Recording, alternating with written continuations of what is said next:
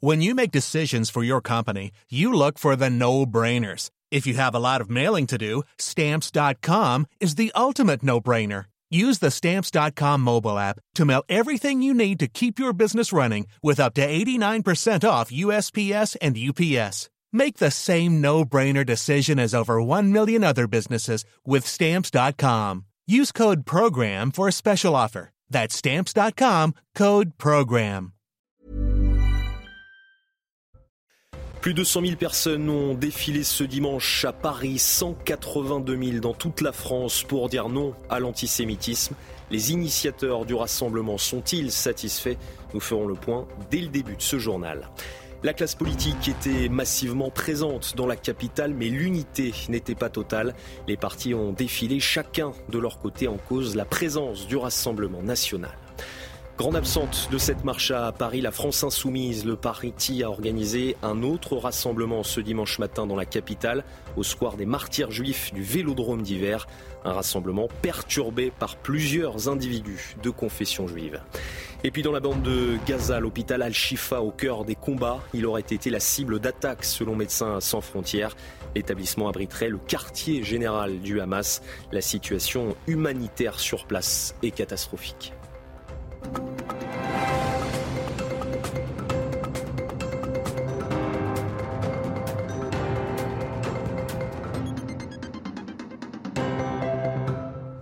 Bonsoir à tous et très heureux de vous retrouver sur CNews pour l'édition de la nuit. 105 000 personnes se sont rassemblées ce dimanche soir à Paris selon les autorités. Une marche contre l'antisémitisme était organisée à l'initiative de ce rassemblement, les présidents du Sénat et de l'Assemblée nationale. Alors comment cette marche s'est-elle déroulée? On fait le point avec Élodie Huchard. Gérard Larcher, président du Sénat, Yael Bonne-Pivet, président de l'Assemblée nationale, à l'origine de cette marche, était satisfait de cette mobilisation pour la République et contre l'antisémitisme. Satisfait d'abord parce que finalement, les polémiques sur l'absence de la France insoumise et sur la présence du Rassemblement national ont vite été oubliées dans les rues de Paris. Et puis, satisfait évidemment de voir ce monde et de voir l'ambiance qui régnait dans la manifestation à plusieurs reprises, ce cortège de têtes composé d'officiels, évidemment avec les anciens présidents de la République par exemple, s'est arrêté à la Marseillaise, a recueilli aussi des applaudissements. Et puis on a vu les gens qui n'avaient pas pu accéder à la mobilisation, qui étaient dans les rues adjacentes, applaudir au passage de ce cortège. Donc une démonstration de force pour une partie de la classe politique. En revanche, la France insoumise évidemment n'était pas là parce qu'il ne voulait pas du Rassemblement national dans le cortège au sein du gouvernement. On estime que finalement la France insoumise a trouvé une fausse excuse pour ne pas participer à cette marche. Et en tête du euh, cortège, Gérard Larcher et Yael Braun-Pivet se sont euh, exprimés au milieu de nombreuses personnalités euh, politiques. Les présidents du Sénat et de l'Assemblée nationale sont globalement satisfaits de ce rassemblement. On les écoute. Et si nous sommes aujourd'hui si nombreux dans cette marche, quelque part, c'est aussi que nous avons le devoir de protéger la République, de lutter contre l'antisémitisme et de le faire avec la force de la loi dans un état de droit. Aujourd'hui, nous avons montré euh, la plus belle image de la France, tous ensemble, quels que soient nos partis politiques, quels que soient euh, nos parcours politiques. Et à noter que Yael Braun-Pivet, justement la présidente de l'Assemblée nationale, à l'initiative de cette marche avec Gérard Larcher, sera l'invité de Sonia Mabrouk ce lundi. Une interview à suivre dès 8h10 sur CNews et Europe 1. Cette grande marche contre l'antisémitisme devait rassembler au-delà des clivages politiques. De nombreux partis et personnalités politiques étaient d'ailleurs présentes, mais tous n'ont pas manifesté côte à côte, en cause notamment la présence du Rassemblement national. Célia Gruyère. Une marche contre l'antisémitisme, loin d'être un symbole d'unité.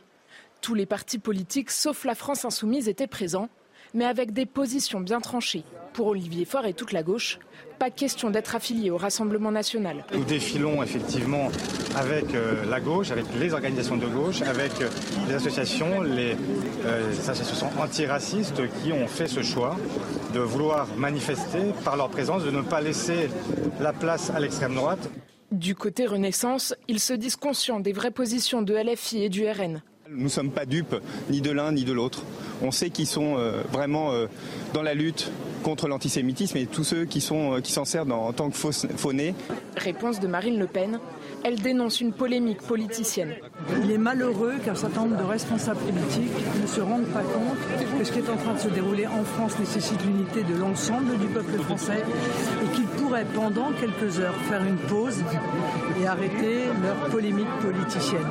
Éric Zemmour, également présent, déplore aussi le sectarisme de la gauche. Nous, nous sommes sans polémique. Moi, je, viens, j'invite tous les Français à venir, quelle que soit leur opinion politique. Euh, mais la gauche est sectaire et nous le savons depuis longtemps. Chez les Républicains, on pointe du doigt les absents. Ceux qui n'y sont pas, euh, soit sont complices euh, de ceux que l'on combat, soit sont d'une lâcheté que je regrette et que je déplore. Gérard Larcher et Yaël Braun-Pivet, à l'initiative de cette marche, se félicitent quant à eux de son succès.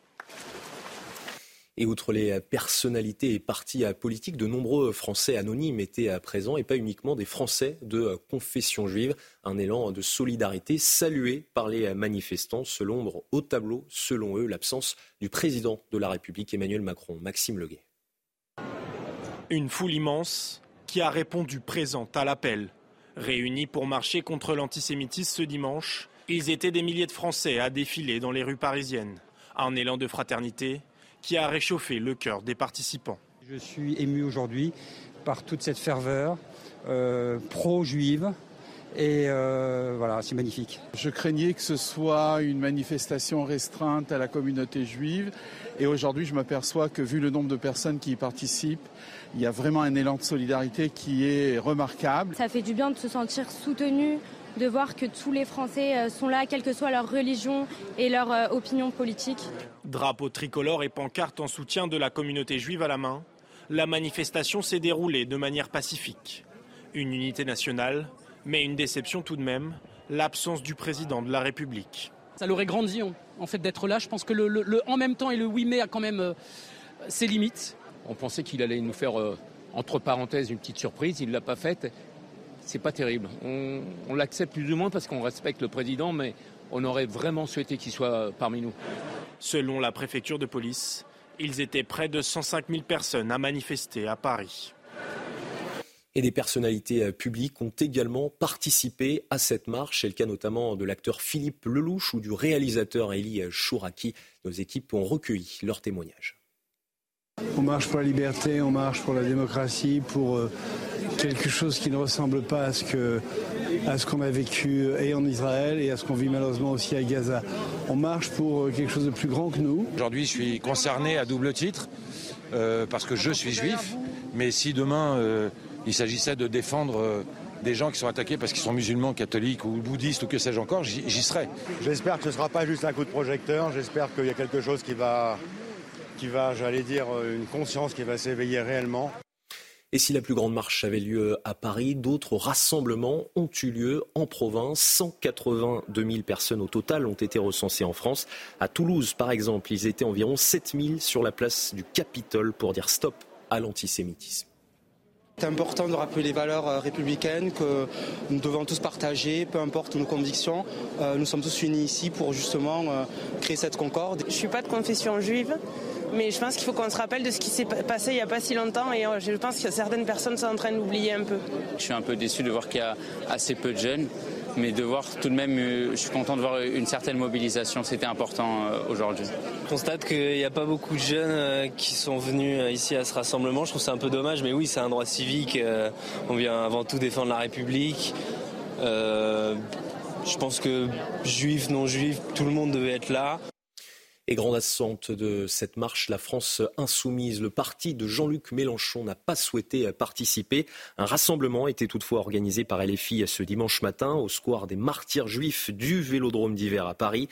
Un rassemblement perturbé par plusieurs individus. Il reproche notamment au parti ses prises de position dans la guerre entre Israël et le Hamas. Pierre-François Altermat et Justine Cerquera.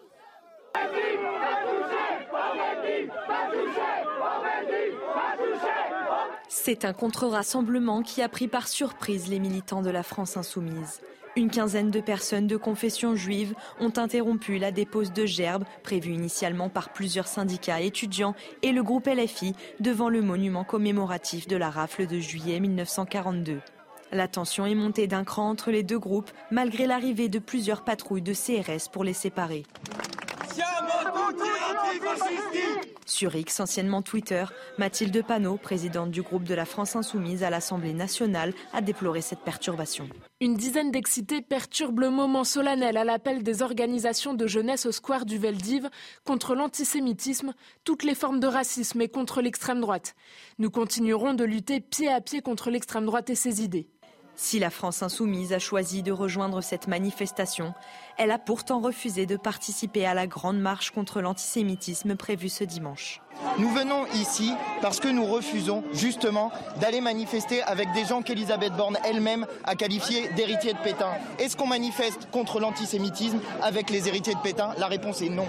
Madame Borne fait une erreur politique majeure. Les membres de la France insoumise présents ont finalement déposé leur gerbe à 10 mètres du monument, toujours occupé par les contre-manifestants avant leur dispersion. Et depuis l'attaque du Hamas le 7 octobre dernier, les actes antisémites se multiplient en France, mais aussi de l'autre côté de l'Atlantique. Aux États-Unis, par exemple, les actes antisémites ont augmenté de 400%. Exemple à New York. Les explications avec notre correspondante sur place, Elisabeth Guedel. Les agressions antisémites, qu'elles soient verbales ou physiques, ont plus que triplé à New York le mois dernier, a annoncé la police de la ville. À New York, où réside un quart des juifs des États-Unis, les manifestations sont quasi quotidiennes dans les rues et surtout dans les universités. La sécurité a été renforcée euh, sur les campus, notamment sur celui de la prestigieuse Université Columbia à Manhattan, depuis euh, l'agression d'un étudiant israélien il y a deux semaines et la découverte d'une croix gammée sur l'un des murs de l'établissement. Les incidents de ce genre se multiplient multiplient. Colombie a également suspendu deux organisations étudiantes pro-palestiniennes. Accusaient Israël de génocide à Gaza. Depuis le 7 octobre, des actes antisémites ont été recensés dans près de 130 université américaine du jamais vu dans le pays. L'administration Biden a promis d'aider les chefs d'établissement à combattre le fléau en leur accordant plus de moyens.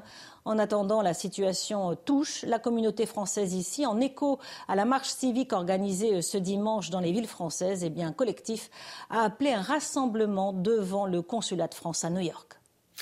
Des commémorations auront lieu ce lundi, huit ans après les attentats du 13 novembre 2015. Ce jour-là, près de 130 personnes ont perdu la vie dans la capitale. Les habitants restent marqués par ces attaques. Mais que reste-t-il vraiment du 13 novembre?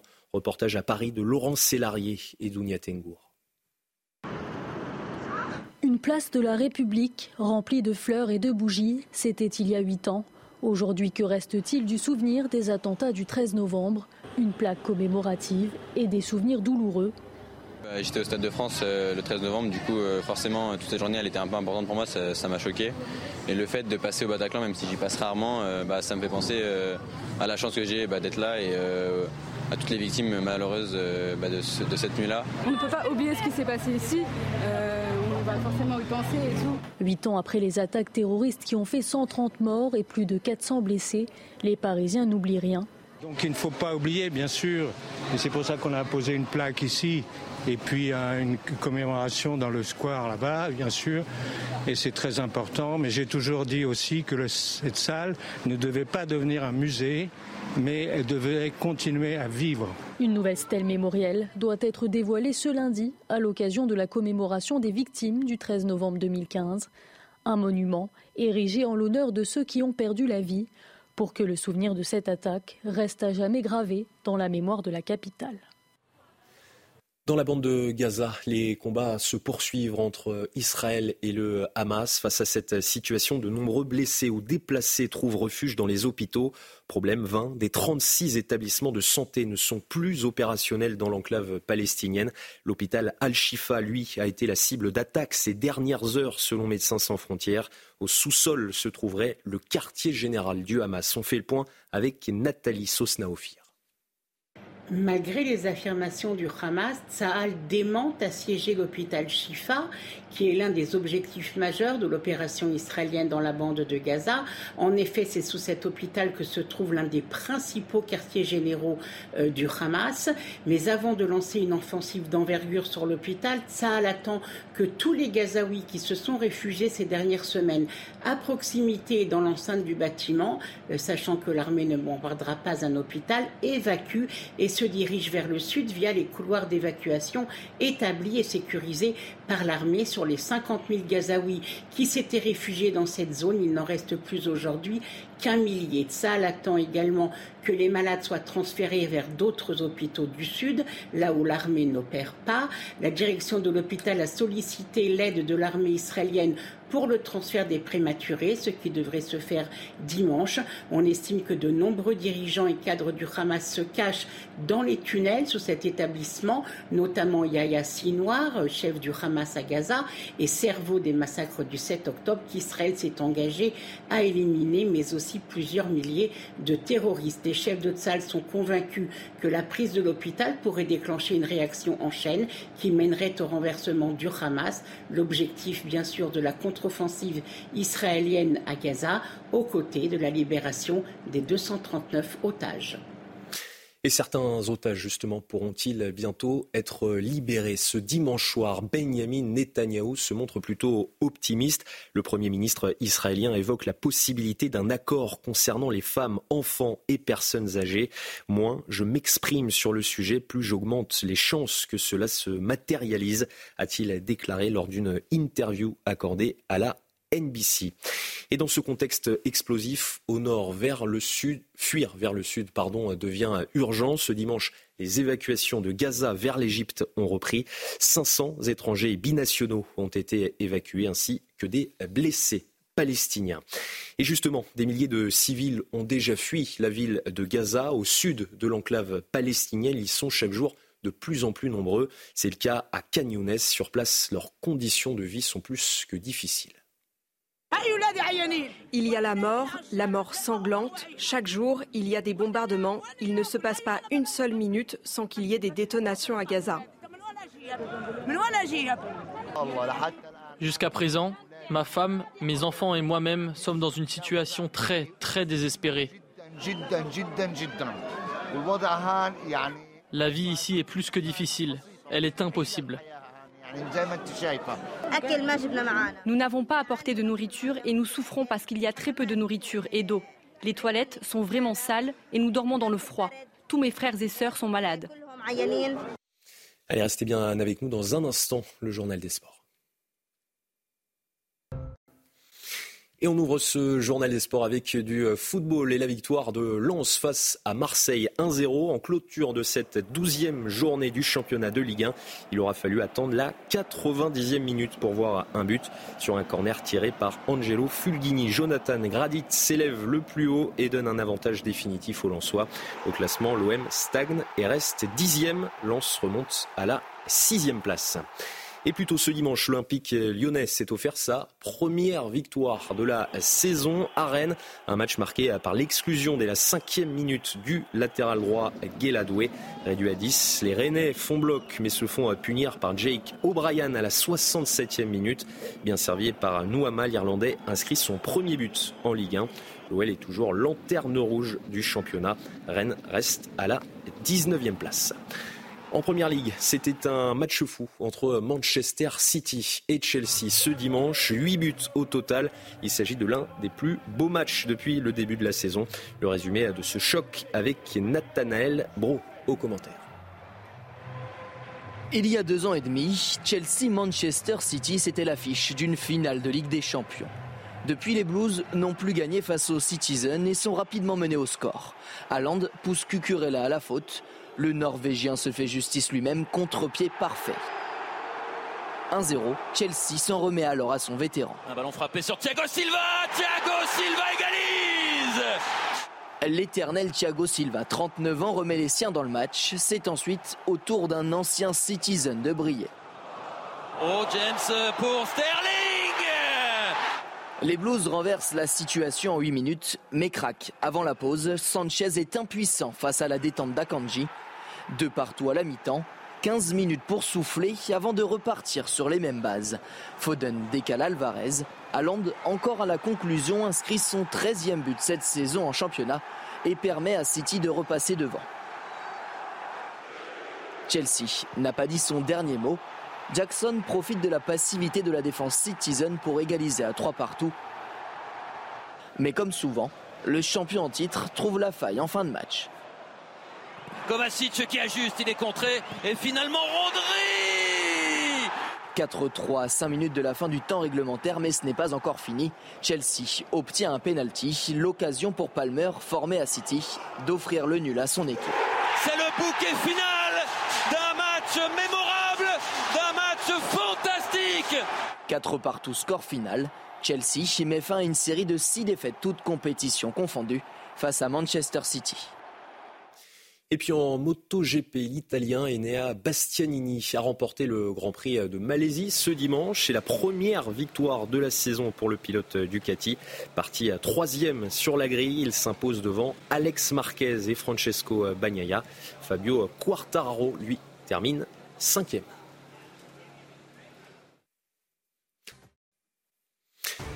C'est la fin de ce journal, mais restez bien avec nous. Dans un instant, une nouvelle édition. Nous reviendrons notamment sur la grande marche contre l'antisémitisme à Paris ce dimanche.